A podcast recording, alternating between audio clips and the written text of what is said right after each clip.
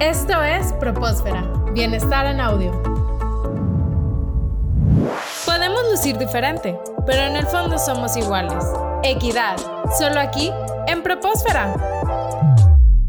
Actualmente, la participación de las mujeres en las empresas es mucho mayor que en años anteriores. Aún así, hay mucho por hacer. Para hablar de inclusión laboral, estamos con Seida Guajardo, quien nos tiene mucha información sobre este tema e inclusive algunas estadísticas muy interesantes para informarnos más al respecto de la inclusión laboral. Hola Seida, ¿cómo estás? Hola, muy bien, gracias Iván. Qué bueno, es un gusto como siempre tenerte en este programa. Seida, la inclusión laboral generalmente la relacionábamos con personas con discapacidad. ¿Cómo entra el grupo de las mujeres en el tema de inclusión laboral? Es decir, en este sentido, ¿cómo hablaríamos de inclusión laboral? Claro que sí, Iván. Fíjate que hasta hace algunos años la inclusión laboral se asociaba únicamente a la situación de personas con discapacidad en el mercado laboral pero esta definición ha ido cambiando. La verdad es que la inclusión laboral permite que las personas en diferentes condiciones de vulnerabilidad y sin importar su origen étnico, enfermedad, orientación sexual y otras circunstancias, tengan un acceso a un empleo digno y decente. Respecto al tema de género, puede ser muy tentador decir que las mujeres ya podemos estudiar y trabajar en lo que queramos, pero en México, al igual que en muchos otros países, las mujeres tenemos mayores dificultades y obstáculos tanto para ingresar como para permanecer y ascender dentro de las organizaciones y déjenme les platico por qué. En general, a nivel mundial, las mujeres tienen mayor desempleo que los hombres. La participación de las,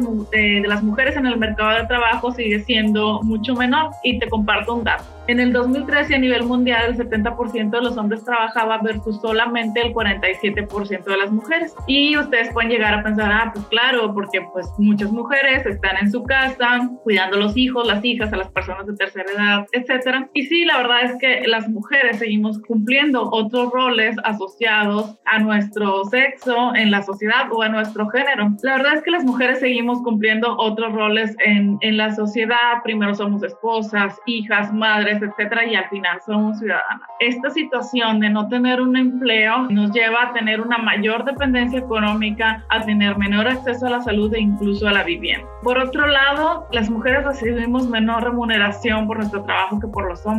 Aquí hablo específicamente del tema de brecha salarial. Y fíjate, Iván, que en todo el mundo las mujeres ganamos menos que los hombres. En la mayoría de los países, en promedio, ganamos solo entre el 60 y el 75% que ellos. Y a nivel Latinoamérica tiene México la peor brecha salarial. Es decir, que en México entonces es más la, la disparidad entre lo que gana un hombre y lo que gana una mujer, ¿es así? Así es, efectivamente. Por otro lado está el tema de la doble jornada. ¿A qué me refiero con esto? La doble jornada es, pues sí, como decíamos, las mujeres están ingresando cada vez más al mundo laboral, pero no nos despojamos del trabajo al llegar a casa, ¿no? De las labores domésticas, del cuidado de los hijos e hijas, etcétera. Este trabajo llamado trabajo no remunerado por amor, ¿no? Que, que, tradicionalmente se nos ha impuesto y se nos ha solicitado a las mujeres, pues nos deja menos tiempo para el ocio, para el autocuidado, para la participación en la vida política, etc. Seida, hay un concepto que le llaman el techo de cristal. Este techo de cristal, ¿cómo se relaciona con lo que estamos hablando actualmente? Así es, fíjate que los techos de cristal son estas barreras invisibles que tenemos las mujeres para tener acceso a los puestos de más alta jerarquía dentro de las organizaciones, dentro del mundo laboral. Y para muestra te comparto dos ejemplos muy específicos. De las 200 universidades más importantes del mundo, solo 34 instituciones, es decir, el 17% tiene a mujeres líderes en puestos altos y en el mundo empresarial las cifras son muy parecidas o incluso peores. Una investigación estudió 3.000 organizaciones a nivel mundial y encontró que solamente el 5% cuenta con una mujer como directora ejecutiva o CEO. Mm, pues sí, son estadísticas muy fuertes y muy alarmantes también que de 3.000 organizaciones solamente el 5% tenga pues mujeres como directoras generales, directoras ejecutivas. Es decir, eso nos habla de que hay una necesidad muy grande de em-, empezar a darle oportunidades a las mujeres para llegar a esos puestos y no nada más simplemente la brecha salarial, que es un tema de por sí muy importante, sino también la posibilidad de poder acceder a, a puestos más altos. Seida, ¿qué podemos hacer nosotros para empezar a mejorar esta situación?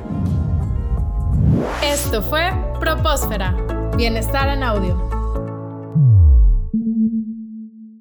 Las opiniones vertidas en este programa son responsabilidad de quienes las emiten y no representan necesariamente la opinión de Universidad Tech Milenio.